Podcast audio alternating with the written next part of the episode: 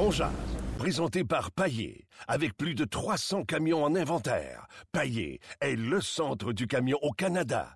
Avec Paillé, là tu jases.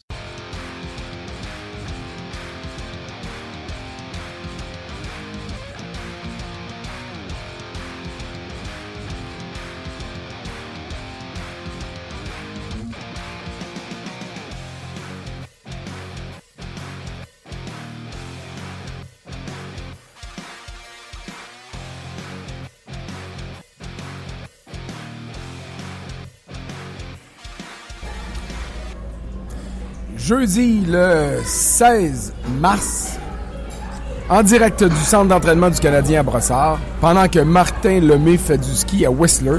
Il y en a deux qui prennent la relève, trois, quatre, cinq. Quand on a une vedette comme ça qui s'en va, ben c'est le reste de l'équipe qui doit se mettre l'épaule à la roue. Alors, François Gagnon qui vous souhaite un bon midi à Onjaz en compagnie de Gaston Terrien. Il y a euh, Norman Flynn qui est à Ottawa pour le match qui opposera ce soir les sénateurs aux Blackhawks de Chicago qui va venir nous rejoindre tout à l'heure. Mais on va d'abord parler de ce qui se passe autour du tricolore. Au lendemain d'un jour de congé, on se sera rendu à un gros entraînement, mais de gros entraînements, il n'y a pas eu. 45 euh, minutes sur la patinoire en l'absence de cinq joueurs, donc euh, des trios euh, un peu démembrés, des duos de défenseurs qui auxquels on ne pourra pas apporter trop trop d'insistance. Donc Alexis Emeline, le, le mal-aimé du Canadien depuis un mois qui était absent, atteint d'un virus, tout comme Alexander Radulov.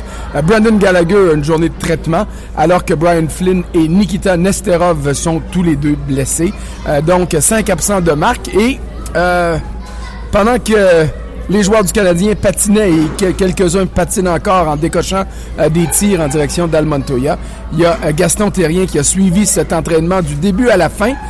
Gaston, bonjour. Salut François. Est-ce que comme moi, tu te serais attendu à quelque chose d'un peu plus intensif de la part du Canadien au lendemain d'une journée de congé? Ben, intensif, dépendamment, tu, tu m'as fait la remarque, euh, peut-être que Claude Julien sait qu'il y a certains joueurs qui ont pas, sont pas en santé à 100% je veux dire par la grippe ou que, quelque chose comme ça, mais il reste au moins un peu plus long. On aurait pu aussi de, de, voir un peu d'avantage numérique. Le Canadien n'a pas trop de succès en avantage numérique. Donc, prendre un peu de temps sur l'avantage numérique, mais chaque entraîneur a sa philosophie pour les entraînements. Puis, je suis pas là pour le critiquer, mais si tu es spectateur et tu regardes l'entraînement du Canadien qui a duré 45 minutes puis qui n'a pas été un gros entraînement, je me dis une chose. Moi, j'ai toujours en tête ce qu'on a dit de Claude Julien lorsqu'il est parti des Bulls de Boston, son, assistant entraîneur qui a pris la relève a dit maintenant, dans, la même journée, l'équipe n'est pas en forme. Oui, on va travailler ça, davantage. Ça, ça j'ai pas aimé ça parce que c'est un coup de couteau dans le dos à Claude Julien et ça, je, déteste ça. Tu prends la relève, dis rien, fais ton affaire. Mais là, je regarde l'entraînement du Canadien, puis il y a beaucoup de monde euh, qui, sont dans l'entourage. Bon, il y a des blessés, des malades, mais il reste que il faut que cette équipe-là arrive parce que le Canadien a la réputation d'être une équipe rapide et surtout une équipe qui est capable de composer dès le début, de, suivre le tempo dès le début d'un match. Et là, j'ai hâte de voir si ces entraînements-là vont perdurer pendant toujours des 40-45 minutes. Je suis pas toujours de vie avec le nombre de congés qu'ils ont. C'est ça. Mais bon, comme je te dis, c'est sa philosophie et dans le moment, Claude Julien a du succès avec le Canadien. Ben oui, on va voir ce que ça va donner. Mais écoute, euh, les commentaires de Cassidy, moi, à l'impression que j'avais, c'est que ça venait de la haute direction de l'équipe plus que de Cassidy lui-même. Mais ça, on pourrait toujours en débattre. Donc, euh, juste pour donner une idée aux gens qui nous écoutent, l'entraînement officiel est terminé. Euh, les réguliers sont de retour au vestiaire. Sur la patinoire en ce moment, il y a quelques réservistes. Il y a les joueurs qui ont été exclus de il y a Jeff Petrie qui vient de revenir. Et Galchenyuk euh, qui fait euh, du euh, patinage intensif. C'est correct ça. Moi, j'aime voir un jeune qui se donne un peu plus. Et euh, autour d'Almontoya, dans les vétérans, il y a Petrie qu'on voit présentement tout juste devant nous. Euh, il y a aussi, j'ai vu Plekanec qui euh, faisait un peu de temps supplémentaire et ça c'est normal. Plekanec a manqué quelques matchs en raison euh, d'un virus, donc il doit retrouver sa forme. On peut pas dire que lors du match de mardi contre les Blackhawks de Chicago qu'il a été un joueur dominant. Donc ils sont quoi le 2, 4 c'est son 8 sur la patinoire avec euh, Almontoya. Mais j'exclus euh, qui fait euh, qui reprend son souffle à l'autre bout de la patinoire. Euh, donc, si l'entraînement officiel n'a pas été très long, il y a quelques joueurs qui font du surtemps en compagnie de Stéphane Wade qui est là. Et je pense que c'est est-ce que c'est Kirk Muller ou c'est Daniel Lacroix qui est au centre de la patinoire avec, avec Stéphane Wade? C'est Kirk Muller qui est là. donc, Gaston, tu as parlé de l'avantage numérique. On va y revenir tantôt Je pense qu'on va sauter directement sur le, le sujet euh, le plus euh, chaud, euh, qui est parallèle à l'entraînement du Canadien. cette nouvelle qui est sortie de la bouche de notre collègue de TSN 990, notre station sœur anglophone Tony Marinero, qui stipule que après avoir parlé avec l'agent d'Alexander Radulov, il conclut que, Gal, pardon, que Radulov réclamera un contrat d'une durée variant entre 6 à 8 ans un contrat donc qui, euh, on s'entend, là, ça va coûter certainement un minimum de 6 millions de dollars par année. Euh, donc si c'est 7 ans, c'est 42 millions. Euh, si c'est 8 ans, puis ça je vais revenir là-dessus parce que c'est à la demande du Canadien. Normalement, c'est les, équipes qui peuvent prolonger ces contrats-là. Je vois pas pourquoi on le ferait avec Radulov. Je te pose une question très simple. Ta réaction à chaud à la suite de la diffusion de cette information? C'est non. C'est pas compliqué, dépendamment des millions. 7 ans à 4 millions, oui. Mais 7 ans à 6 ou 7 millions, c'est beaucoup trop long, c'est beaucoup trop d'argent. Puis quand tu parlais, tu t'es presque trompé avec Galchenyuk. c'est ça. J'aurais aimé que tu te trompes parce que Galchenyuk, lui, peut demander 8 ans aussi. Là. Oui, Il, va vouloir de l'argent, puis lui, il t'a renégocié aussi. Puis là, je te parle pas de Beaulieu, je te parle pas de 6-7 millions par Beaulieu. Puis après ça, c'est price paturity. Il faut que du côté de Marc Bergevin, il soit capable d'équilibrer sa masse salariale parce que je vois pas que le Canadien dirait à un moment donné, j'ai plus d'argent pour Price ou Pacioretty, un instant. Là. Mais il reste l'autre côté de la médaille, parce qu'il y a toujours deux versions. Si jamais Radulov quittait, il faut que le Canadien puisse le remplacer. On parle déjà d'un attaquant là, qu'on a besoin dans les six premiers avec Radulov. Imagine-toi, François, que ce gars-là quitte, puis qu'il dise, écoutez, moi j'ai un offre ailleurs, puis j'ai l'impression qu'il y en a un dans la Ligue nationale, c'est un, un directeur gérant ou un propriétaire, qui va y offrir au moins six ans avec beaucoup de millions. Et, il est là le problème, c'est que normalement, euh, on regarde, on regarde le jeu des négociations, puis on se dit qui a le gros bout du bâton? Et c'est toujours ça la question. Et dans le cas de Radulov, non seulement il a le gros bout du bâton, mais c'est lui qui le tient tout seul. Le Canadien a aucune marge de manœuvre parce que tu l'as dit, il y a personne qui le remplace. Radulov est devenu une, une figure populaire à Montréal. Le Canadien Marc Bergevin a joué un grand coup l'an dernier en, échangeant le joueur qui était le plus populaire, qui est peut-être encore aujourd'hui l'un des plus populaires du Canadien en piqué Souban. Donc, deux étés de suite pour les partisans perdre un, porte-étendard, ce serait difficile. Maintenant, euh, je vous l'ai dit tantôt, la notion du contrat de 8 ans, c'est ça a été amené dans la nouvelle convention collective et ça permet aux équipes qui ont déjà un joueur sous contrat, de le garder avec eux, donc de lui faire miroiter la possibilité de signer pour 8 ans, à défaut d'aller sur le marché des joueurs autonomes.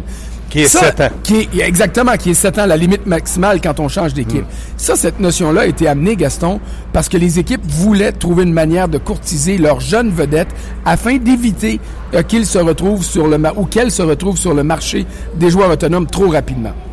Dans le cas d'un gars comme Radulov, est-ce que le Canadien a vraiment grand-chose à gagner à lui offrir un contrat de 8 ans? Ma réponse à moi, c'est non. Parce que d'abord, il est plus jeune, on s'entend là-dessus. Et deuxièmement, les clubs qui vont rivaliser avec le Canadien pour le mettre sous contrat ne pourront pas aller plus loin qu'un contrat de 7 ans.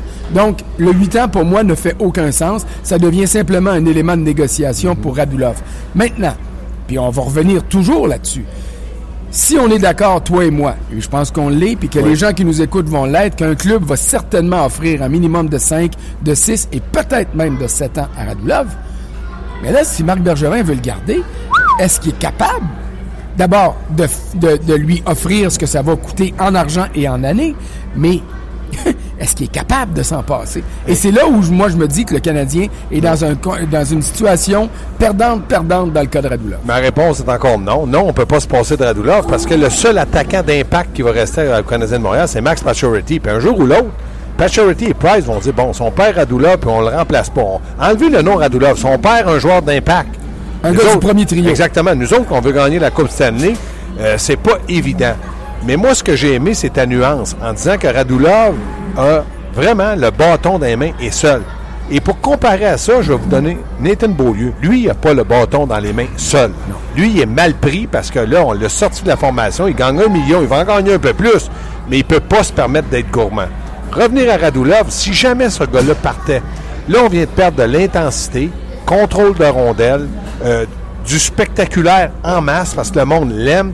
Un gars qui amène un peu ce que Piqué, euh, quand il est parti, a laissé, lui, il en met un peu plus. Puis ça, les gens, tu sais, en quelque part, quand tu livres la marchandise, puis il est constamment sur un deuxième effort, il te pardonne beaucoup de choses. Bon, dans le moment, il n'y a pas la meilleure séquence de la Terre, là, mais il revient d'une blessure. Puis le Canadien ne marque pas de but. Mais Radulov, c'est un joueur de premier trio, en tout cas. Partons juste de Montréal. À Montréal, c'est un joueur de premier trio, c'est certain.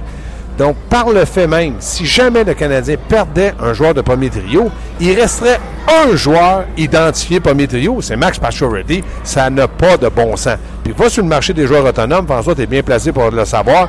Ça va coûter aussi cher d'en chercher un autre, pour le connaît pas. Exactement, c'est ça qui est le danger. Puis à ce moment-là, on va tomber dans la surenchère aussi. Oui. La solution, Radulov, elle est, elle est pas, elle est, elle est compliquée. C'est, c'est assez difficile. C'est facile pour nous d'en Ouais. parler, mais quand Marc Bergevin est dans son bureau, l'autre côté de la vitre, là-bas, là, euh, lui, ça va être plus compliqué. C'est de maximiser le monétaire en minimisant le poids des années. Parce que c'est pas le seul dossier qui va être chaud. Je regarde Galchenyuk là-bas, là. Euh, lui non plus. Ben là, il commence à avoir le, le plus gros bout du bâton Ouais. avec Ouais, ses buts ouais. en Il est mieux prolongation. placé que Beaulieu. Disons que chaque but que Galchenyuk marque est des buts significatifs, ça l'aide beaucoup dans le jeu des négociations. Il y a trois semaines, je t'aurais assuré que le règlement du contrat de Galchenyuk se serait décidé par le biais d'un arbitrage. Mais ça, c'est toujours dangereux parce que quand tu t'en vas là, le joueur est déçu ou l'équipe est déçue et généralement, c'est le dernier contrat qui dit unique. Exactement, c'est le divorce qu'on annonce. Donc, j'ai hâte de voir qu'est-ce qui va arriver. Mais déjà que le Canadien a un contrat euh, pas évident à signer avec Galchenyuk, qui lui aussi va demander des millions. Dans le cas de Radulov, j'ai très très hâte de voir comment le Canadien et Marc Bergevin vont s'arranger pour euh, Mais, réussir. mais, euh, juste une minute, là, je vais revenir à toi. J'ai une question parce que, mettons que le Canadien dit, à Radulov ou dirait à Radulov, écoute-moi bien, là, 7 ans, là, oublie ça, nous autres, on peut pas. On va te donner moins d'années, comme tu as expliqué. On va t'en mettre un peu plus. OK, c'est quoi le peu plus? Mettons qu'il irait jusqu'à 7, 7,5, 8 par année pour 3 ou 4 ans. Imagine-toi Max Pacioretty, il va dire Parfait, je suis entièrement d'accord avec ce contrat-là, puis même je vais signer comme témoin. Parce que lui, après, il va dire Si vous y avez donné ça, S'il vient donner 7.5, moi je vaux 8. parce que Je suis lui, le quatrième meilleur franc-tireur de il la Ligue il en nationale. bave un peu, là, il n'y a pas trop de, de pesetas dans son portefeuille. Il y en a, mais pour lui, il n'a pas assez. Donc, je suis persuadé que Marc Bergevin, comme tu l'as expliqué, François, il est tellement mal pris que ça, là, ça n'a pas de bon sens. Tu sais, quand on dit depuis l'instauration du plafond salarial, puis là, ben, on, on va aller faire un tour à Ottawa. Je pense que c'est ça que le. le tu, Ouais, tu veux qu'on exactement. y aille bientôt? Il y a des questions. Normand est en ligne, il n'est pas encore là. OK. On, va ben, euh, je vais juste finir mon point Ouais, là-dessus. On va aller aux questions Ouais. des gens après ça. Depuis l'instauration du plafond salarial, que euh, les journalistes comme moi, les commentateurs comme Gaston, que tout le monde autour de la Ligue, on vous dit, il faut la, chose primordiale, la philosophie primordiale d'un directeur général, c'est de respecter son échelle salariale, ses paramètres salariaux. Gaston vient de l'expliquer, on ne peut mieux. Le meilleur franc-tireur du Canadien, c'est Max Pacioretty. Si pour garder Radulov, le Canadien fausse sa masse salariale en disant je vais donner 7 par année pour 3 ans à Radulov ou 7.5, ben là, là, l'agent de Pacioretty va dire ça, là, quand on va s'asseoir pour négocier, c'est la base. Et voilà. Je ne peux pas accepter en bas de 8. Vous avez donné 7.5 à un gars qui a la moitié Et de mes plusieurs points. années. Et plusieurs années. Donc, quand on fait une erreur sur un contrat, ça a des répercussions à très long terme. Et c'est la raison pour laquelle le dossier Radulov, quand tout le monde dit ils n'ont pas le choix, faut qu'ils signent, c'est la raison pour laquelle on vous invite à la prudence parce que mettez-vous dans la peau de Marc Bergevin. C'est loin d'être évident sur le plan économique, un, contrat de l'envergure de ce que Radulov réclame présentement. Bon. Oscar euh, va- rajoute à la discussion parce que vous avez parlé de son contrat, évidemment, tout ça. Tu sais, Puis Normand est en ligne, fait qu'il va se joindre à nous dans, dans quelques instants.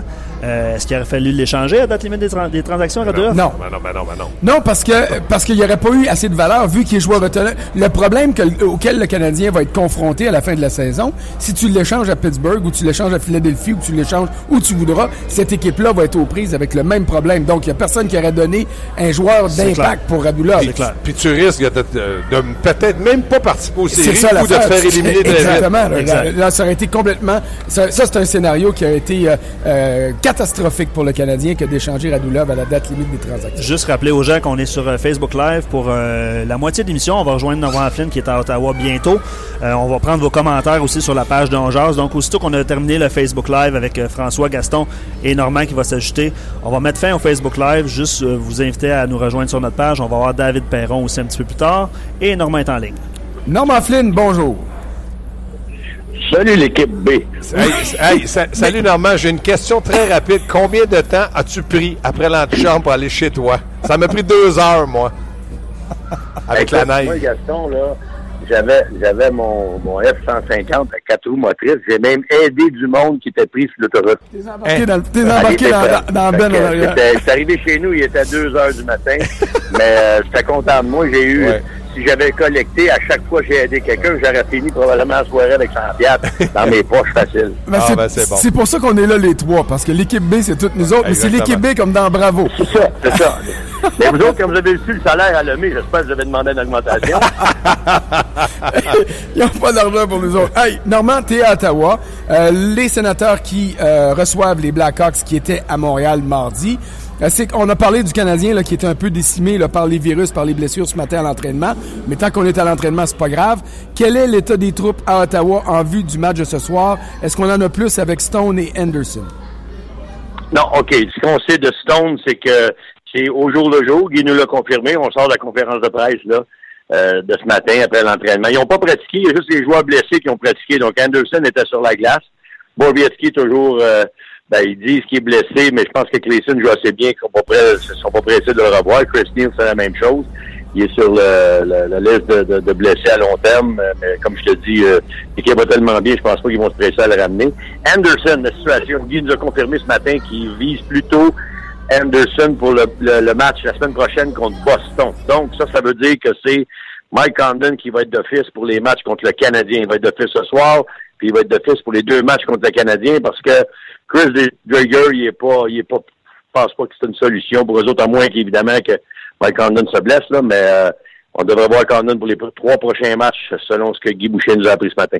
Normalement, moi, je, je vais te dire qu'au but, est-ce que tu penses, parce que là, tout le monde dit, ouais, le Canadien joue à Ottawa et à Montréal. Ils vont avoir une, une, victoire, une défaite, ou une défaite, une victoire. Ils vont, ils vont diviser ça.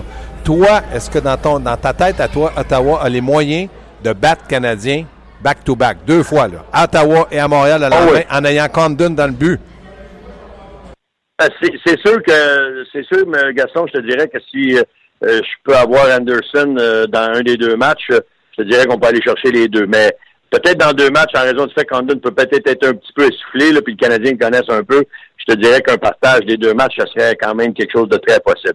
Mais quand je regarde la façon dont les sénateurs jouent présentement, là, moi, je pense que les sénateurs sont, euh, sont assez bons offensivement, puis ils jouent bien défensivement, puis peut-être l'avantage qu'ils ont au niveau de la, je te dirais pas de la défensive en général, quand Price est là, la défensive du Canadien est meilleure, mais au niveau des quatre défenseurs, puis ça, ce soir, on va le voir contre les Blackhawks, les quatre premiers défenseurs, que ce soit Faneuf avec CC qui compose la paire numéro, euh, paire numéro 2, ou Method Carlson. D'après moi, ils ont un top 4 à défense bien en avant de ce, que le Canadien a. Donc, euh, moi, oui, c'est une possibilité que les sénateurs puissent battre, euh, puissent battre le, Canadien deux matchs de suite, mais on va commencer avec Chicago Il faut commencer ça, puis d'ailleurs, euh, tout le monde, au début de la semaine, on parlait, tout le monde parlait de ah, les deux duels contre les sénateurs samedi, dimanche, ça va jouer là, mais il y a des matchs avant. Si tu perds ces points-là, ben là, ce qui va arriver en fin de semaine est encore plus compliqué. Euh, Normand, je veux profiter du fait que tu as suivi les sénateurs plus que moi. Euh, fait que ça, c'est pas peu dire. Euh, quand on compare le Canadien et les sénateurs, parce que tout le monde espère un affrontement euh, en deuxième ronde des séries entre ces deux équipes-là, euh, quand on compare les deux équipes, est-ce que tu vas être d'accord avec moi pour dire que le plus bel avantage des sénateurs cette année, au dépend du Canadien, c'est la constance des sénateurs. Le Canadien a eu des périodes très hautes, mais il y a eu des creux. On ne sait jamais à quoi s'attendre du Canadien, alors que depuis que Guy Boucher est arrivé là, on dirait que les sénateurs, et ils le prouvent par leur séquence de victoires et défaites, offrent des performances qui sont plus constantes. Ils sont plus constants en raison d'une chose, Gaston et François, c'est qu'ils ont fait plusieurs façons de gagner des matchs de hockey. Tantôt, ça a été, quand Anderson était blessé, quand Lund s'est amené, 27 matchs d'affilée, il était excellent. Il les a sauvés dans une séquence où il avait besoin d'être sauvé. De temps en temps, c'est ta défensive avec une relance rapide à la Carlson qui va te faire gagner un match. Et ils ont assez de punch offensif qui sont contrairement aux Canadiens qui ont de la difficulté pendant cinq ou six matchs à marquer des buts. Ils vont s'en sauver parce que Price va être sensationnel ou la défensive va les sauver. Mais c'est pas le cas pour Ottawa. Ils sont capables de gagner des matchs de 6 à 5, des matchs à, haut pointage. l'avantage que je vois des sénateurs, puis la constance qu'ils ont eue depuis le début de l'année, c'est en raison qu'ils ont toujours trouvé une façon de, de, de, combler le vide et surtout de gagner des matchs de différentes manières. Donc, c'est pas une équipe qui est qui, qui, qui, a une façon de gagner. Tu sais, le Canadien, on le sait, s'ils gagnent pas avec leur défensive, le match serré, comme Bergevin nous a promis, on dirait qu'ils sont dans le trouble, ils sont pas dans le coup. Parce que quand l'équipe adverse en marque quatre, sont finis, sont morts, ils savent, après deux périodes, on peut pas gagner le match. Mais quand l'équipe, l'autre côté, ils sont capables de tenir à, un but d'écart, ils sont dans le match. Mais dans, dans le cas des sénateurs, ils sont capables de marquer trois buts d'une période, exemple, parce que leur attaque, à certains soirs, va être capable d'être dévastatrice. Normand, je sais que tu l'aimes pas beaucoup, mais je voudrais que tu nous en parles. Carson en défense, il joue du gros hockey, puis je sais que toi, tu n'apprécies pas bien ça. Mais parle-nous-en parce que je sais que dans le fond, tu l'adores. Ah ouais, écoute, Eric Carlson, je t'en ai parlé l'autre soir dans la chambre. Gaston, tu avais Brad Burns, qui est un très bon choix aussi pour le Hart. Moi, je vois lui parce que je vois pas des sénateurs sans ce gars-là. Tu sais, c'est incroyable ce qu'il est capable de faire. Puis ce que j'aime de Carlson, c'est un jeune joueur qu'on a développé dans la grosse organisation. Et c'est ça que tu dois être capable de faire aujourd'hui dans la Ligue nationale, je pense, quand je regarde des équipes et leur, leur making-of ou comment ils ont construit, les jeunes joueurs qui sont des joueurs de premier plan, des choix de première ronde, tes gars que tu veux pour coller à ton noyau, il faut que tu les développes dans ton organisation. Carlson, quand il est arrivé, il y avait des boutons en face, puis il était à moins 62 dans les plus et moins. Mais ils l'ont amélioré défensivement au fil des ans. Ça, c'est en raison de la philosophie de l'équipe et le travail des entraîneurs. Il y a des gars qui sont partis, qui ont été congédiés, mais qui ont contribué à ça aussi. Je regarde aujourd'hui ce que Boucher a dans les mains. C'est un défenseur complet et c'est bon que tu m'en parles parce que tantôt, Guy, il l'a mentionné à notre euh, collègue Alex Tourigny, parce qu'Alex lui a posé la question à propos de la contribution de Rick Carlson. Il dit, écoute, il dit, il n'est pas parfait, mais il dit, il est très proche de ce que, que ce que ce qu'est la perfection. il dit, fait tout maintenant. Il est même devenu un excellent leader à travers ces années-là. maintenant, il est beaucoup plus complet. Est-ce qu'il vaut la valeur de Price à Montréal, à Ottawa, lui? Moi, je fais, si demain matin, tu me demandes, tu me demandes une transaction, euh, Carlson ou, ou, ou, Price, si tu me demandes de prendre les deux, 100 000 à l'heure, deux fois le dimanche, je prends Carlson. Pas parce que Price n'est pas bon, parce que j'aime mieux baser ma philosophie sur un défenseur qui va être là pendant 82 matchs que d'essayer de gagner avec un gardien de but qui va en garder 60 dans sa saison régulière. Les 22 autres matchs, il n'y a pas d'impact au numéro 1. Lui, il y a un impact sur les 82 plus chaque match des séries. Il n'a pas manqué un match depuis sa blessure où Matt mm. Cook, le douteux coup de patin qu'il a donné pour y couper le tendon d'Achille. Et quand on regarde les performances de Carlson, il n'y a pas juste les buts et les passes, puis Dieu sait qu'il y en a une tonne là, dans la séquence victorieuse des sénateurs, puis depuis que lui est parti sur une lancée. Mais ce qui surprend le plus, c'est que cette année, quand tu regardes les statistiques de la Ligue nationale, puis tu vas dans la colonne des tirs bloqués, eh ben, tu t'attends à voir des Emeline, tu t'attends à voir des Weber, tu t'attends à voir des, des gros gaillards, euh, des gars qui sont des Jordy Ben qui sont là pour ça.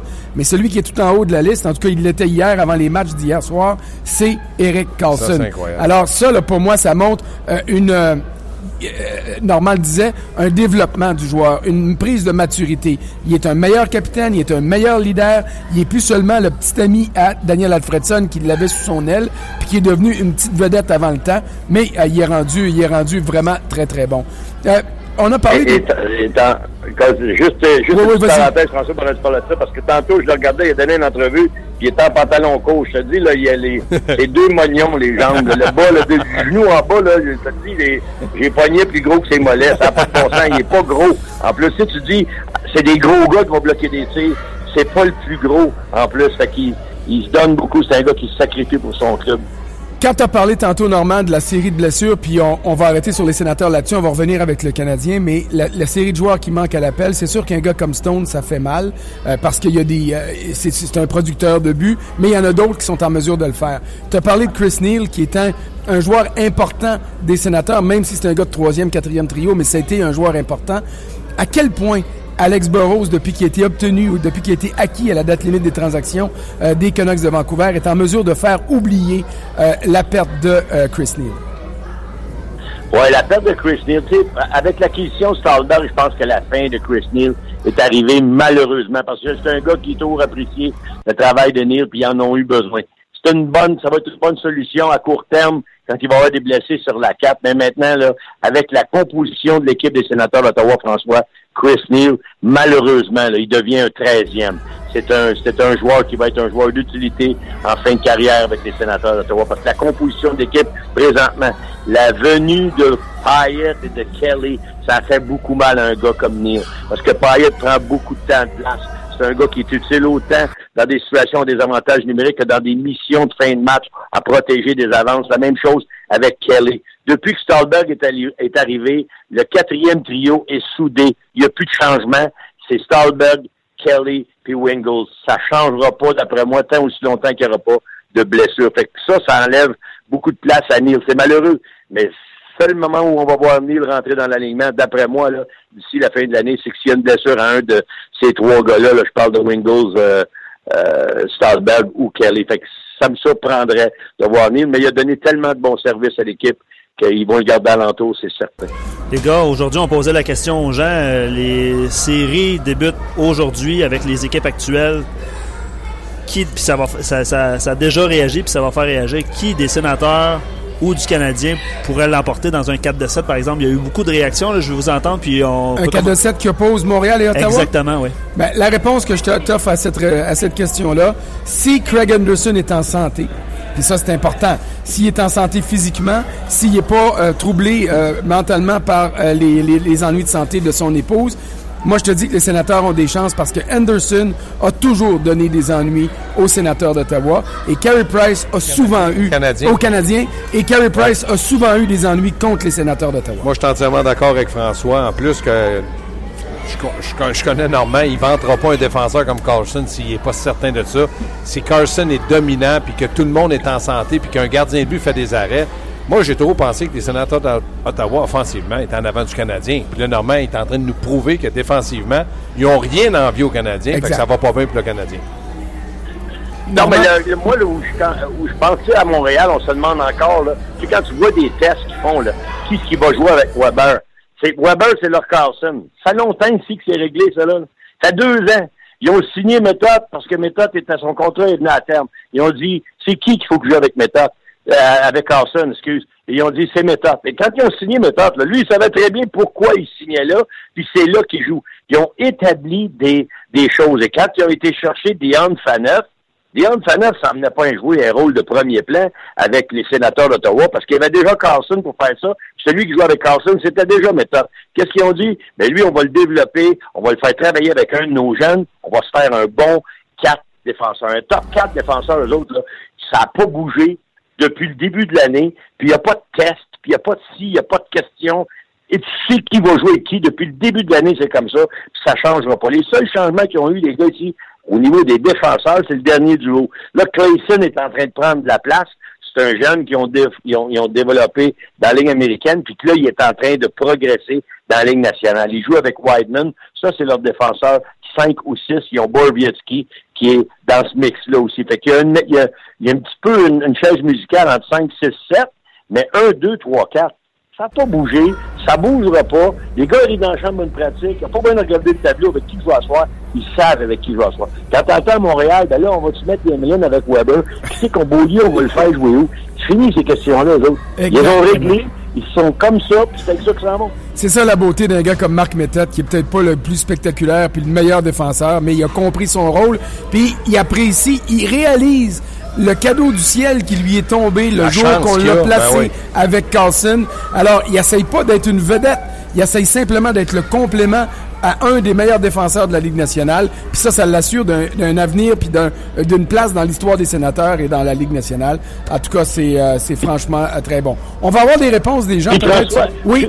Juste une seconde, juste pour compléter avec ça. Demande à Gaston comme coach si c'est facile de coacher quand tu arrives dans ta chambre et tu regardes ton alignement, tu pas à te questionner, bon, avec qui je fais jouer Weber à soir, avec qui je fais jouer Cody Cici, avec qui, tu comprends-tu? Tu n'as pas de questionnement c'est établi. Là, tu peux penser à ta game, à penser à ta tactique, à penser comment battre l'adversaire.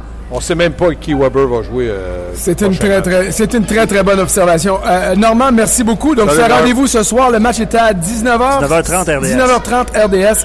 Les sénateurs contre les euh, Blackhawks de Chicago en direct du centre Canadian Tire. Normand, merci. Bon match ce soir et c'est toujours intéressant. Donc, euh, sur notre page On Jase, les gens peuvent venir réagir puis nous dire s'ils préfèrent les sénateurs ou le Canadien dans une confrontation, éventuelle confrontation en éliminatoires dans une série 4 de 7. Qui vous pensez l'emportera?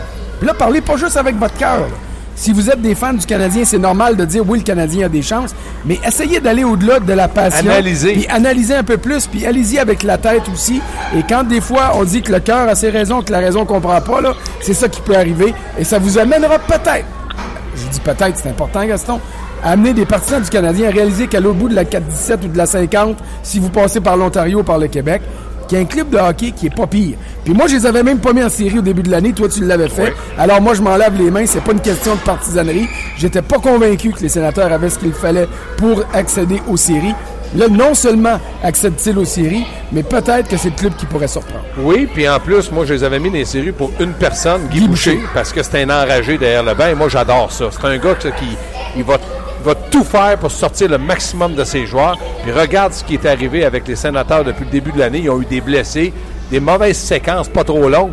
Puis Guy Boucher talonne le Canadien après une séquence de 19 victoires, je pense une défaite du Canadien. faut le faire. Les gars, ce qu'on va faire, c'est qu'on va mettre euh, on va mettre fin au Facebook Live. Donc, on va inviter les gens euh, de Facebook Live à venir réagir sur notre page d'Ongeaz. Le lien est en haut, vous allez voir ça. Euh, bref, on met fin au Facebook Live à l'instant. Merci beaucoup d'avoir été là, les gens de Facebook. Puis on se retrouve sur la page d'Ongeaz dans quelques instants. Bon, Gaston, on vient de voir les collègues qui sont remontés du vestiaire, les caméras, les journalistes. Il y en a quelques-uns qui écrivent là, puis là, Claude Julien va venir nous parler. Non, non, Claude Julien aujourd'hui. Oh, c'est vrai, il n'y a pas de match demain. Pas de Claude Julien. Pas de Claude Julien aujourd'hui. Pas d'Emeline, je sais pas, peut-être avec Weber. J'aime mieux, donc, de ce côté-ci de la ville que de l'autre côté, parce que là, je comprends pourquoi que ça se gratte la tête, parce que là, on doit chercher des nouvelles avec Radulov qui est pas là pour parler.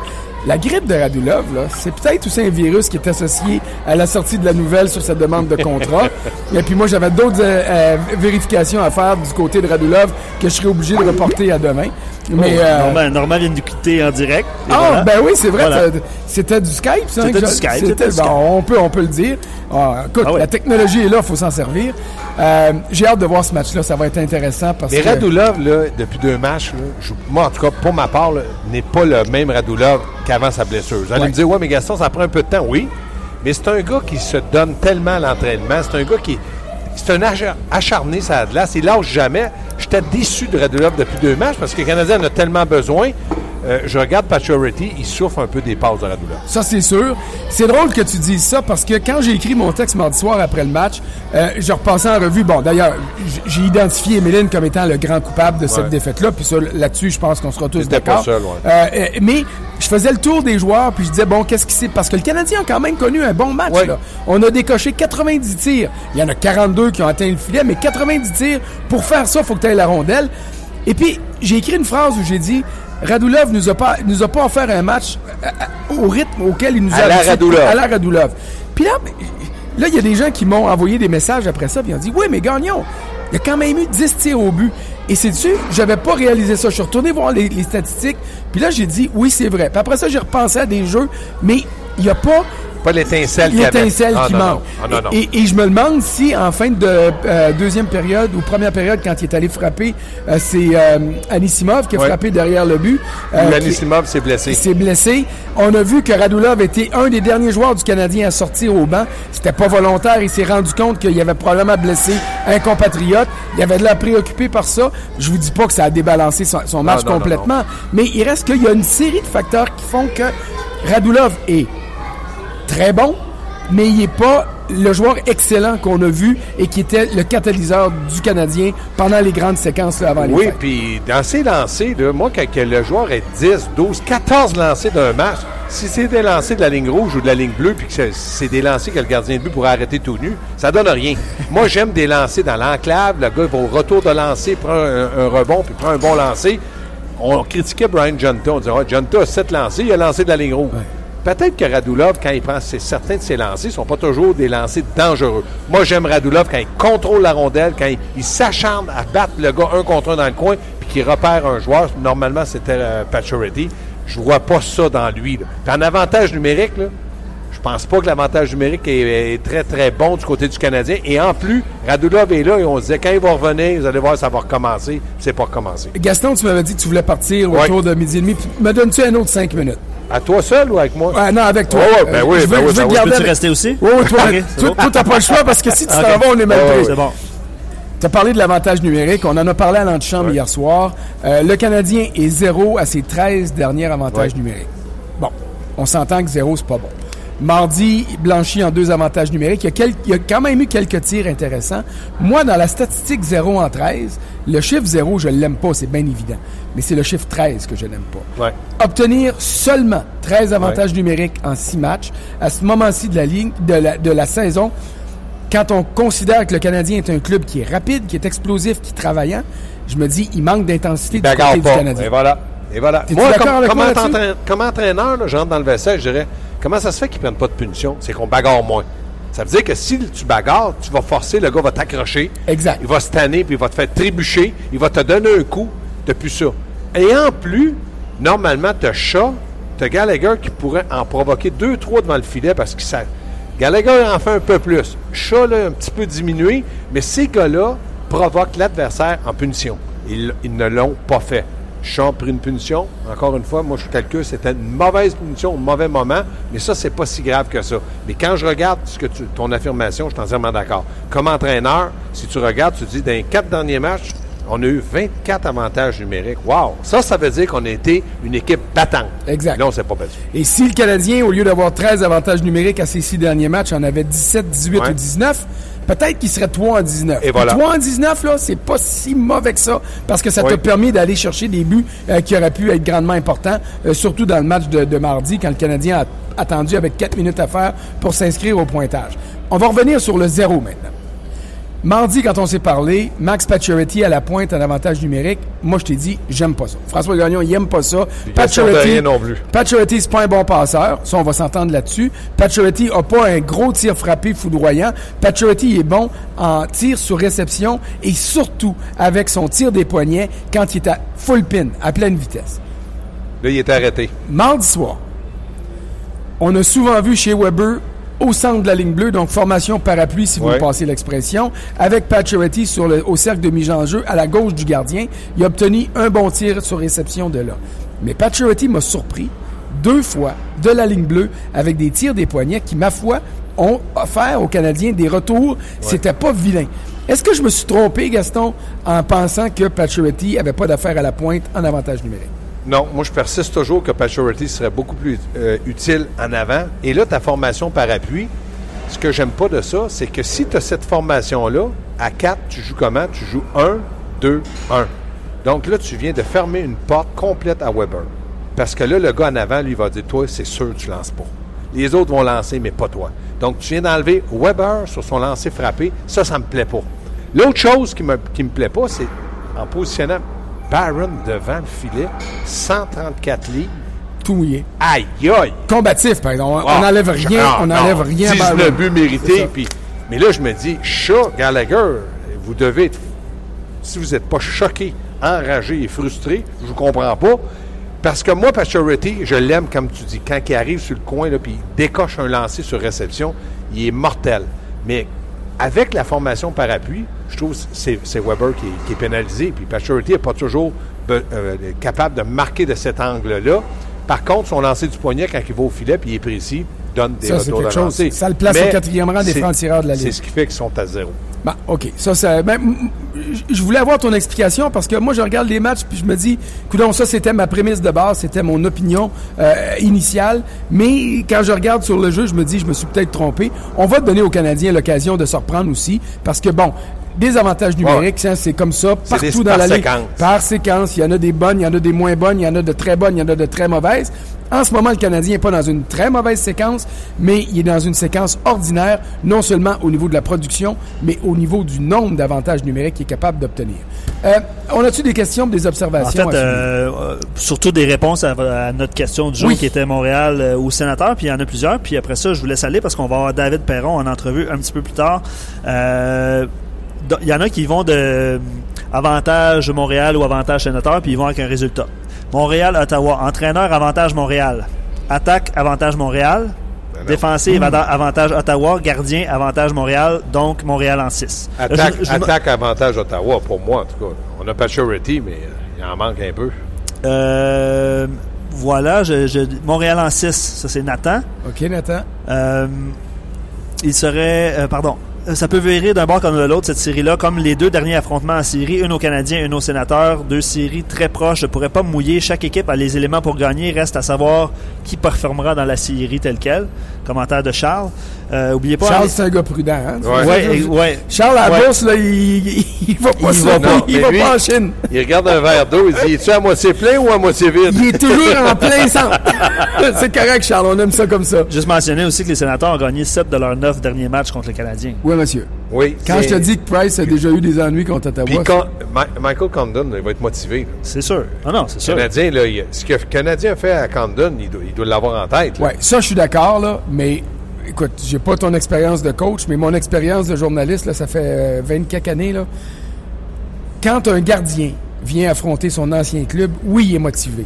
Mais je vais toujours donner l'avantage aux 20 gars, aux, Ouais, ouais. aux 18 Ouais. gars qui s'en viennent à attaquer parce qu'ils ont à peu près 1500, 2000, 2500, 3000 lancers d'expérience contre lui. Puis ils savent exactement comment le déranger avec une petite remarque ici, avec un tir là, en sifflant une rondelle aux oreilles. Ils savent toutes des réactions de leur Oui, l'ancien mais le gardien, en contrepartie, sur le feinte, il les connaît, lui aussi. Oh, ouais, mais, ouais, correct, mais correct, ton correct. argument est bon.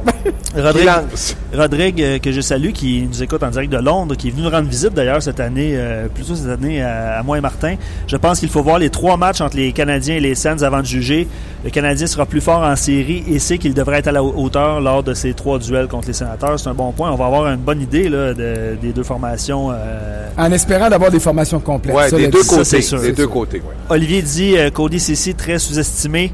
C'est vrai, plus j'y pense, euh, mieux il aime la défensive euh, de- Des sénateurs. d'Ottawa. Carlson Weber, Méthode Markov, Ceci Beaulieu, Fanoff Petrie. Ensuite, c'est du pareil au même, mais lui, il penche du côté des sénateurs. En plus, ils sont, sont plus robustes. Méthode et puis euh, Faneuf, c'est plus robuste que Emeline. Ben là, Emeline, euh, Puis Borovitsky, quand il va embarquer, il va embrasser une coupe. Ça, c'est ça. là, Emeline, il y a un virus, mais il l'a peut-être pris pendant le match.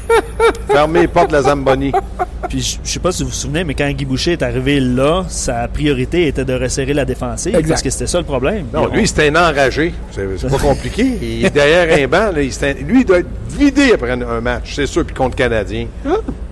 Euh, Bernard dit, euh, il lance une petite pointe aux, aux amis du Canadien, là, toujours aussi chauvin. Dans huit jours, vous saurez qui sera la meilleure équipe entre les deux. Euh, né- néanmoins, en toute objectivité, les scènes sont bien mieux structurées que le CH. Je vous en avais parlé abondamment avec Normand aussi euh, au cours de l'intervention. Bernard, faites attention de Oui. ne pas célébrer trop vite. oui. Même si les sénateurs devaient gagner les trois matchs, ce que je ne crois pas qu'il va arriver, ne célébrez pas trop vite. On n'est jamais à l'abri d'un d'un renversement de situation en série. Puis là, vous allez passer l'été à vous le faire remarquer. Mais toi, t'es trop gentil. Quand tu craches dans les airs, décolle parce qu'il pourrait t'en revenir dans le visage. Puis, euh, dernier commentaire avant de, de se laisser. Euh, Simon, je pense, puis j'essaie de retrouver son commentaire, mais j'ai lu ça quelque part euh, au courant de la journée. Là. Je pense qu'il nous paye de quoi si les sénateurs euh, réussissent à battre le Canadien. Là. Il nous paye quoi, un Je voyage? paye sais pas, je sais Bora, pas. bora. Hein? Non, c'est ça. là. Je Ben, pense qu'il paye une tournée ou je sais pas trop. Là. six petites bouteilles de coke classiques. Ça va pour. François, Ouais, en, en- en verre. Les, les vraies petites bouteilles là, de collection, là, c'est la, la- je, je vais le prendre au mot. Puis moi, j'y donnerai six bouteilles de ce qu'il Bora? veut. Non, pas bon. un, un bon café. Un bon café? Oui, puis je fais mon carême, là, puis j'en manque. Donc, euh, c'est noté. Euh, Simon, je, je me souviens pas exactement ce qu'il euh, déboursait ou ce qu'il donnait Mais aux analystes ça- RDS Ça, ça serait toute une série, autant Ottawa-Canadien que Canadien avec Toronto aussi. Il faut pas oublier Toronto. S'il fallait qu'ils rentrent dans une série puis Canadien joue contre eux autres. Ouais, ben, il faudrait pas oublier un club aussi. Moi, je vais vous dire le nom de Tampa Bay présentement. Ouais. Ils sont en mission. Je vois du côté de Tampa Bay ce qu'on a vu quand Saku Koivu est revenu de son cancer. Bon, on comparera pas les blessures, mais Steven Stamkos, Ouais. ça fait trois fois qu'il Ouais. subit des blessures euh, qui mettent fin, euh, à- qui viennent anéantir sa saison et la saison de son club. Le Lightning de Tampa Bay était un club vendeur. Ils ont, ils ont échangé Bishop. Ils ont envoyé Boyle à Toronto. Ils se sont débarrassés du contrat de Phil Poula.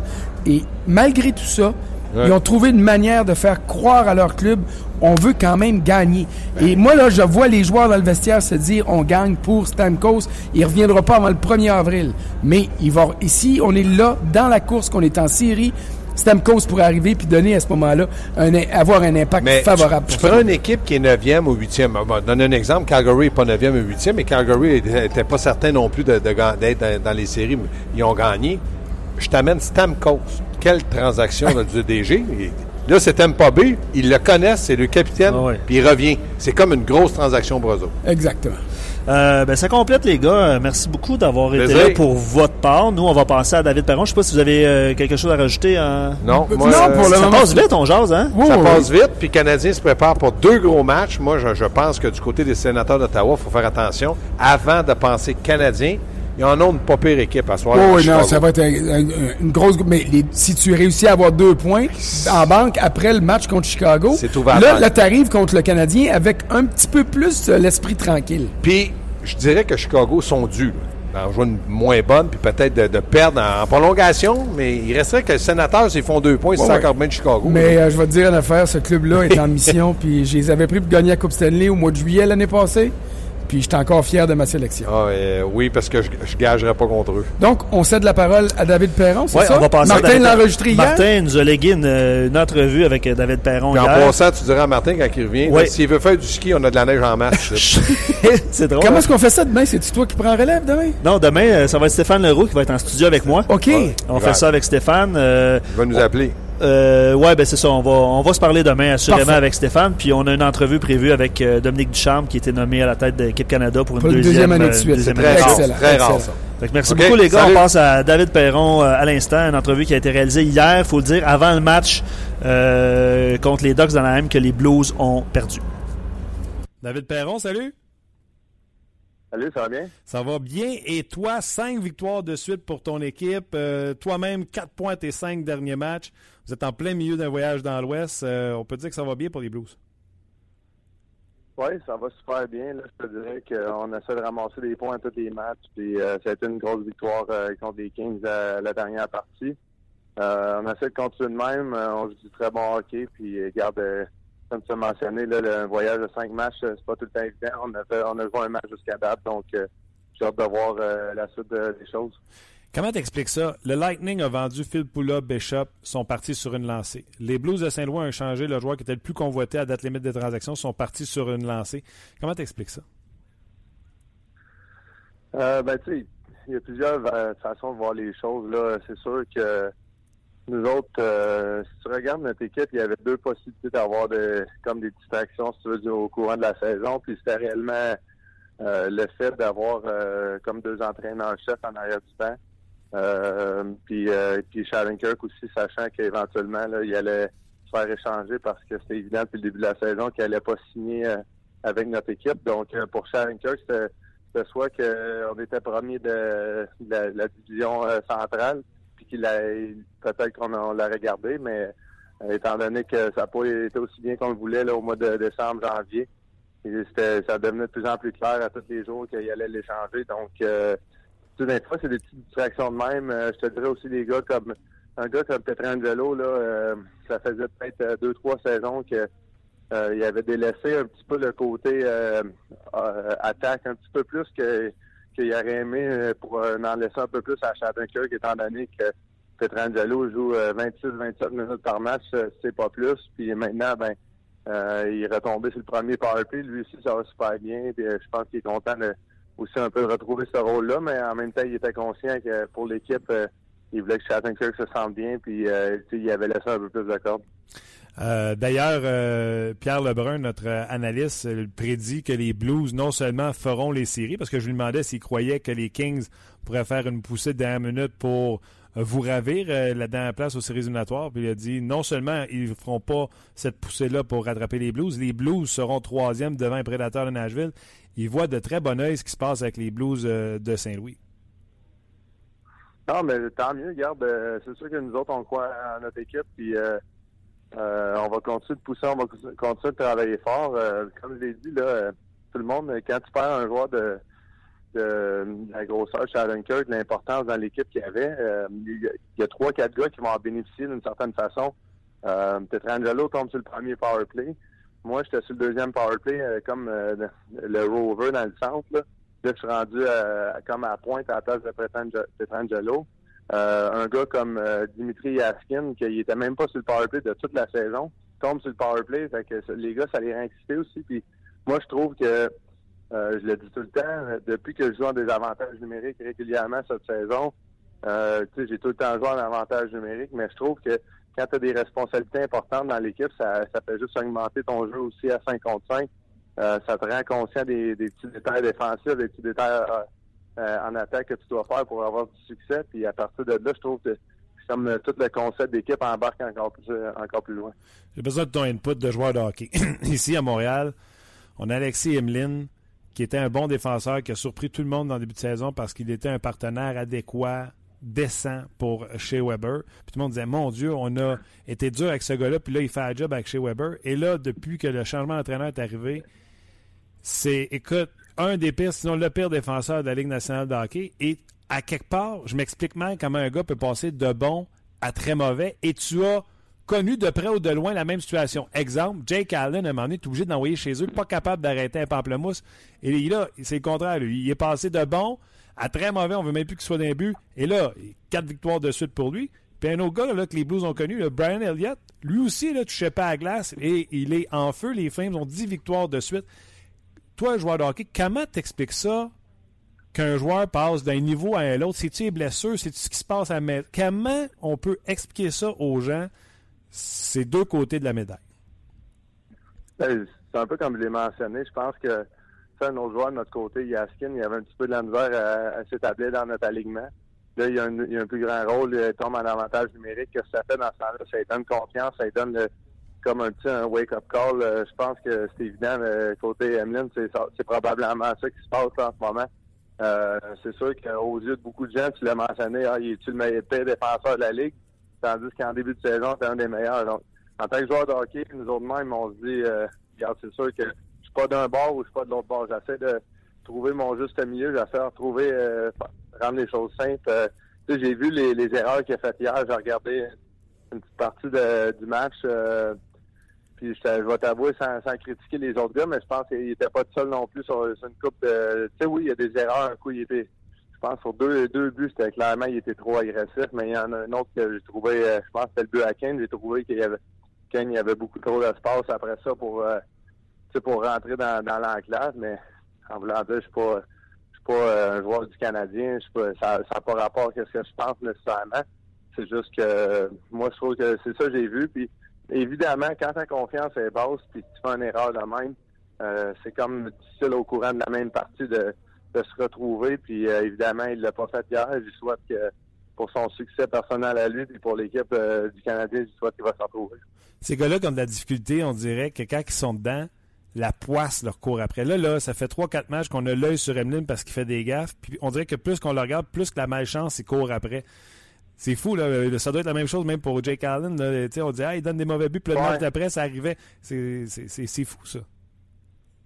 Ouais, c'est vrai, puis c'est pas vrai. Moi, ce que je veux dire, c'est que je te dis que si tu regardes n'importe quel joueur dans la ligue, tu peux trouver des, des défauts, puis, euh, puis je suis très sérieux. Je pourrais te dire, même McDavid, euh, euh, Crosby, n'importe qui. Si tu littéralement fais juste regarder lui sur la patinoire, tu vas regarder tous les petits détails. Ah, tel gars va, tricher pour l'attaque là, euh, il est pas supposé de faire ça, mais tu sais, c'est sûr que les gars comme euh, Crosby McDavid vont en créer tellement de l'autre côté qu'après ça, tu vas oublier certaines. C'est juste que faut pas oublier que c'est limité le nombre de joueurs qu'il y a de même dans, la Ligue nationale. Puis pour un joueur plus de moyenne comme Emeline, je veux dire, faut qu'il retourne à la base.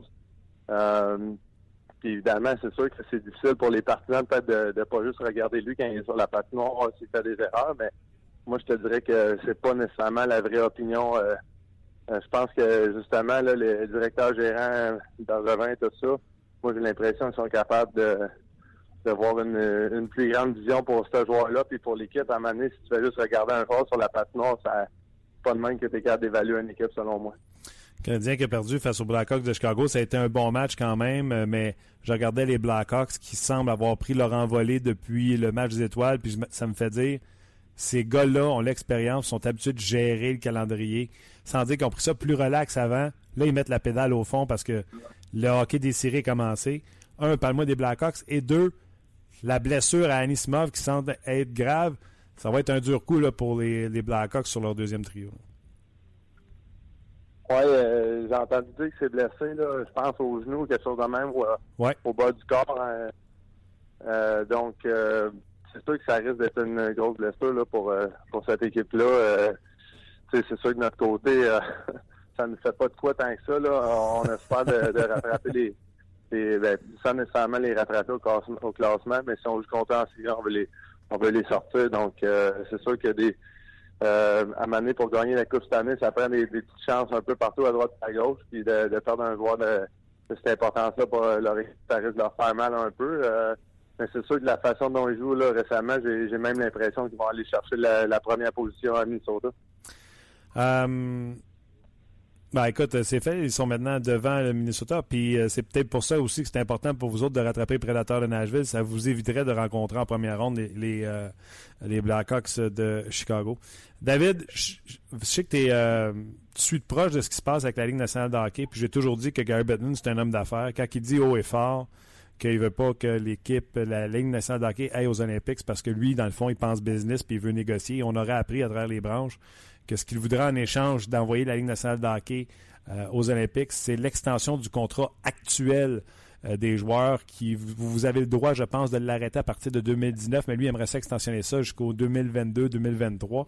Euh, c'est quelque chose qui est faisable? Si les joueurs ne veulent pas aller dans cette avenue-là. C'est quoi la raison? C'est parce qu'on veut euh, réouvrir la convention de travail. Qu'est-ce que tu penses de, de- de ce qui se passe présentement avec Gary Bettman et les Olympiques? Ben, c'est un gars de business, il est intelligent, mais euh, je vois pas le, lien entre extensionner le, contrat trois ans et aller aux Olympiques. Euh, non seulement la Ligue nationale, puis les joueurs côté monétaire mais bénéficient aucunement de- d'aller là, quasiment. Euh, oui, c'est sûr que les gens ont, un petit peu plus d'intérêt envers le hockey. Peut-être qu'ils vont se retourner vers la Ligue nationale après après les, Jeux olympiques, mais je veux dire, j'ai l'impression que c'est minime. Moi, je vois juste pas le lien entre les deux. Euh, pourquoi que nous, faut donner de quoi pour aller aux Jeux euh, olympiques? Euh, puis tu regardes, oui, il y a beaucoup de joueurs de la Ligue qui vont aux Olympiques, mais c'est quand même un gros commitment de deux, trois semaines pour certains de ces gars-là. Et tu sais, imagine un gars comme Crosby, la seconde qu'il y a un événement de même, lui, il, se présente, il faut qu'il ait joué, puis c'est sûr qu'il ne chialera pas parce que d'une certaine façon, il est chanceux de faire l'équipe Canada toutes les saisons, toutes les années, mais c'est quand même euh, euh, 100, 125 parties à toutes les toutes les années pour lui à m'amener. Euh, c'est pas c'est pas tout le temps évident. Donc euh, moi moi je suis pas d'accord avec ça euh, personnellement. Puis euh, tous les gars que j'ai parlé à date on, on pense semblable. Donc j'ai hâte de voir qu'est-ce qui va se passer, mais euh, moi je trouve que évidemment c'est c'est intelligent de, pour Gary de- d'essayer de, négocier une, une, une entente de même, mais encore une fois, là, il n'y a comme aucun lien selon moi des Jeux olympiques et notre contrat actuel. Rapidement, est-ce que, honnêtement, je- je- j'en ai aucune idée de la réponse. Les, les propriétaires, visiblement, sont satisfaits du contrat de travail. Est-ce que les joueurs, en général, sont satisfaits ou il y a certaines choses que vous aimeriez changer? Euh, ben, c'est sûr que en, faisant qu'est-ce qui fait ça, euh, comme qu'ils nous mettent, nous, proposer ça publiquement, je pense que ça met la pression un peu sur les joueurs de, comme en arriver à une nouvelle entente. La seule chose là que, que les joueurs, je te dirais en ce moment, une des, des seules choses en ce moment que on n'est pas satisfait, c'est le, le côté de l'escroc, quand on est comme euh, euh, pas sûr de qu'est-ce qui se passe à toutes les saisons. Est-ce qu'on va perdre 10, 15, 20% de notre salaire? Euh, parce que la Ligue nationale n'en fait pas assez. Puis, d'un autre côté, tu as des articles qui sortent. euh, Est-ce que la Ligue nationale euh, cache certains des revenus? Tu sais, en blanc dire, je veux pas partir de, de fausses rumeurs nécessairement, mais c'est quand même des articles qui récemment ils ont sorti là, dans les deux derniers mois. Ouais. Donc, s'il y a des revenus que nous- on n'a pas la moitié des, de- des gains de ce côté-là, ben, ça augmente de notre pourcentage de l'autre côté. Puis avec le dollar canadien des, des dernières saisons, ça, ça a changé beaucoup. Euh, dans mes deux, trois premières saisons, on a comme eu 100% de notre salaire. On a tout... euh, euh, puis en ce moment, ben, on donne, je sais pas, moins une quinzaine de notre salaire, puis on sait pas si on va avoir rien de ça. Donc, j'ai hâte de voir qu'est-ce qui va se passer, mais ça, c'est définitivement des choses que beaucoup de gars parlent. Un gros merci euh, d'avoir partagé ça avec nous autres parce que ces niveaux-là, je te dirais que le profane puis ceux qui suivent le hockey sont pas vraiment au courant de ces choses-là, mais visiblement, quand Batman veut l'étirer, on se dit, bon, ben, lui, il aime ce contrat de travail-là. Mais je comprends que sur tous les revenus, le deal, c'est pas être 50-50, puis je comprends que vous vouliez avoir votre part du gâteau. Ben, c'est sûr, c'est pas un sujet facile à parler, là, euh, dans un, dans une entrevue, exemple, ou n'importe quoi, parce que le monsieur, madame, tout le monde, euh, dans la classe moyenne, peu importe, euh, ils vont dire, voyons, les gars font des salaires, euh, des salaires incroyables. Euh, moi, je prendrais une saison de même, puis je veux je prendrais ma retraite après ça, mais dans une certaine, dans une certaine façon, c'est pas le même ça marche. Une fois que tu es, dans, la ligue, à un moment donné, il faut que il y a tellement de, joueurs avant nous autres, depuis le début de l'association des joueurs qui ont travaillé. Il faut continuer de, faire améliorer les choses. c'est pas, nous autres qui va faire arrêter ça, puis on voit ça dans tous les sports, on voit ça dans toutes les conventions de travail. Donc, euh, euh faut essayer un peu de sortir, euh, si tu veux, des, des salaires, puis comme voir plus les choses euh, comme les faits en ce moment. Oui, je comprends très bien. En tout cas, un gros merci de nous l'avoir expliqué. Bonne chance à partir de ce soir, un 2 en 2 pas facile, Anaheim, San Jose. donc, on va continuer de vous suivre, les Blues, et toi-même, David Perron. Lâche pas, belle séquence, 4.5 matchs. On se reparle la semaine prochaine, David. Ben, merci, Martin. À la semaine prochaine. C'était David Perron des Blues de Saint-Louis. On rappelle que les Blues, euh, l'entrevue a été réalisée en fait euh, avant le match euh, que les Blues ont disputé contre les Ducks d'Anaheim hier, match que les Blues ont perdu 2-1. Donc vous comprendrez que cette entrevue était préenregistrée.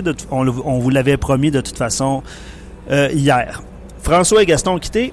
Je suis seul pour terminer l'émission avec vous. Je, je, lis quelques commentaires. Juste mentionner que euh, puis Xavier me le rappelait euh, sur la page On Jazz. Avez-vous vu la nouvelle que le CH et les sénateurs s'affronteront dans un, euh, une classique hivernale l'hiver prochain à Ottawa?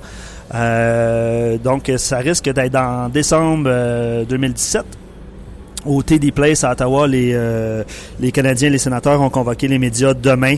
Euh, puis effectivement, on devrait confirmer la tenue d'un match extérieur à Ottawa euh, la saison prochaine. Ça risque d'être en décembre, selon les, les rumeurs qu'on qui ont coulé dans les médias au cours des dernières semaines. Euh, je lis quelques, commentaires avant de vous quitter. Pete qui dit euh, si ça ne change pas rapidement, dites-moi quelle équipe le CH peut battre dans un 4 de 7 en ne marquant que deux ou trois buts maximum par partie. Toutes les équipes ayant une moyenne de buts supérieure à 3 par match sont avantagées face aux Canadiens. Euh, ça ne sent pas bon. Tout ce que je souhaite, c'est que le Canadien me ferme la trappe en remportant quelques matchs et en dominant son adversaire. En plus, on affronte des clubs exclus des séries très prochainement. Ça, c'est un bon point, Pete. Puis j'avais fait l'exercice avant, l'émission. Euh, le Canadien euh, dispute un match à Ottawa samedi, mais ensuite, six matchs consécutifs, consécutifs à domicile. les Wings, les Hurricanes, les Stars, les Panthers vont terminer leur calendrier aussi euh, deux fois contre le Lightning. Ça aussi, ça va être intéressant à suivre. Et contre euh, les Sortes de Buffalo aussi. Le calendrier des sénateurs euh, risque d'être un petit peu plus compliqué. Bon, il y a les Hawks ce soir. les sénateurs ont deux matchs en main présentement contre le Canadien, un point de retard. Donc, avec une victoire contre les Blackhawks ce soir, pourrait passer devant le Canadien avec encore une fois un match en main. Ça va être intéressant, sauf que les, sénateurs ont un calendrier un petit peu plus difficile que celui du Canadien. Euh, ils vont affronter les Browns deux fois, Pittsburgh, Philadelphie. Bon, Philadelphie risque d'être éliminé, mais quand même, euh, le Wild du Minnesota, euh, Winnipeg, Détroit à deux reprises aussi. Donc, deux matchs aussi à la portée des sénateurs. il y a les Rangers et les Islanders. Ça va être intéressant à suivre pour, du côté des sénateurs. calendrier qui semble un petit peu plus compliqué du côté d'Ottawa. Euh, puis je vous laisse aussi en terminer avec euh, d'autres commentaires. Je suis un fier, partisan parce qu'on rappelle la question de Joe, hein, le, Canadien et les sénateurs s'affrontent en série, qui l'emporte? Je pense que ça a été majoritairement euh, Montréal depuis le début de l'émission. Mais Sport Addict qui dit je suis un fier partisan des glorieux par contre, s'il y a un affrontement en série, j'ai pas le choix d'y aller avec Ottawa qui possède une attaque plus équilibrée, un coach bien structuré, une défensive, un, défenseur exceptionnel, pardon, en Carlson et un Craig Anderson en mission depuis la maladie de son épouse. C'est Ottawa en 6. C'est mon opinion. Euh, merci de la partager. Avec leur défensive, Ottawa sans problème pour, euh, pour à la coupe, les pingouins faciles, les gars sont tous en forme. Ils vont tous revenir à deux semaines des séries frais comme des roses. C'est le luxe d'être en tête, de prendre bien ton temps pour faire revenir les blessés. Pour moi, les sénateurs vont être l'équipe à battre contre les pingouins. On s'en reparle.